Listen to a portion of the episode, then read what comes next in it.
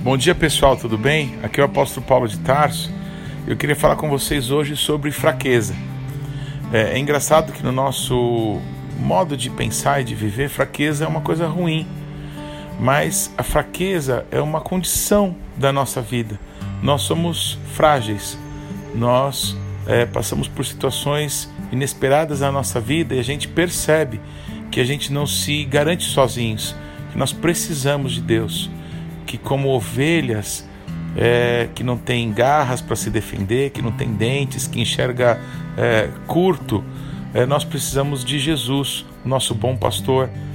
E tem um texto da Bíblia que eu amo muito que diz assim: que na nossa fraqueza se aperfeiçoa a força de Deus.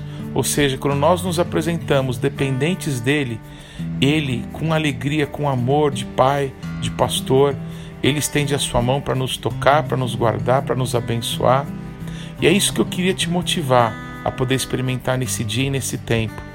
Não tenha vergonha das suas fraquezas. Reconheça que nelas Deus pode se manifestar grande, poderoso, te livrar, te abençoar, transformar a tua vida, para que você possa ser um instrumento na transformação de outras vidas. Eu quero orar por você. Pai amado, em nome de Jesus, te agradeço por esse momento em que a gente pode te invocar, Deus forte e poderoso nas nossas debilidades, nas nossas fraquezas, no nosso reconhecimento que sem o Senhor Jesus nós nada podemos fazer.